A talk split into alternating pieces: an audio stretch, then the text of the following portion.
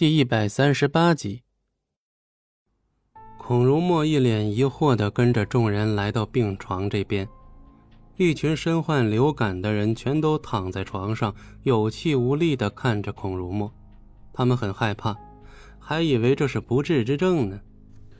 这是什么流感呀？为什么这么多人到现在还没有治好？看见这副情况之后，就算是孔如墨也觉得很神奇。现在这个阶段里面，孔如墨他们手上医生大部分的实力都已经展示了出来，面对这些患者却是于事无补，这究竟是为什么呢？就算是孔如墨都觉得有些不理解。不知道啊，我们已经使出了浑身解数，但是各项指标都显示这就是普通的流感而已。按理来说。他们只需要一两周的时间，自己就能痊愈了，只不过吃药会快一些而已。孔如墨的副手迅速的解释了一句：“你的意思是说吃药没有效果是吧？”听到这儿，孔如墨有些生气，因为现在这种情况对于他来说其实是有些砸招牌的。放到了他们这个市里的总医院中，竟然没有办法进行治疗。这简直是对他们的质疑和挑战。就是您说的那样，那些药物我们都用了，但是没有预想中的效果那么好。这时候，李艳萍也把怀疑的目标放在了这些药物上面。之前这些药物全都是赵家送过来的，像是这样的一些药材拿出来之后，一般来讲都是最高品质，不可能出现任何问题。再用水煎服之后。平日里能够起到的效果比正常药馆里卖的药要好得多，但现在不知道怎么回事，竟然没起到效果。孔如墨立刻就明白了，这群小杂毛竟然敢这样搞！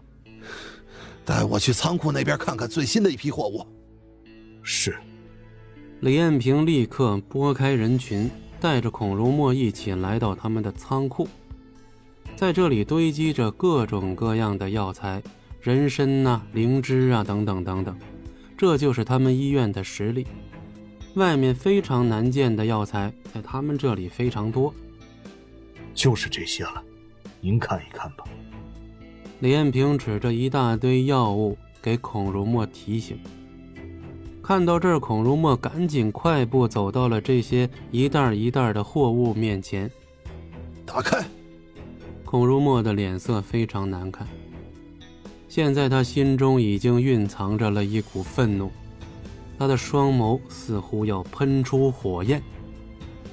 对于他来讲，现在这个阶段里面，只要是个正常人，就不可能会做出赵飞龙他们那样的选择。这简直是砸双方的招牌啊！像孔如墨这样的金字招牌，能够在整个城市中吸引无数患者。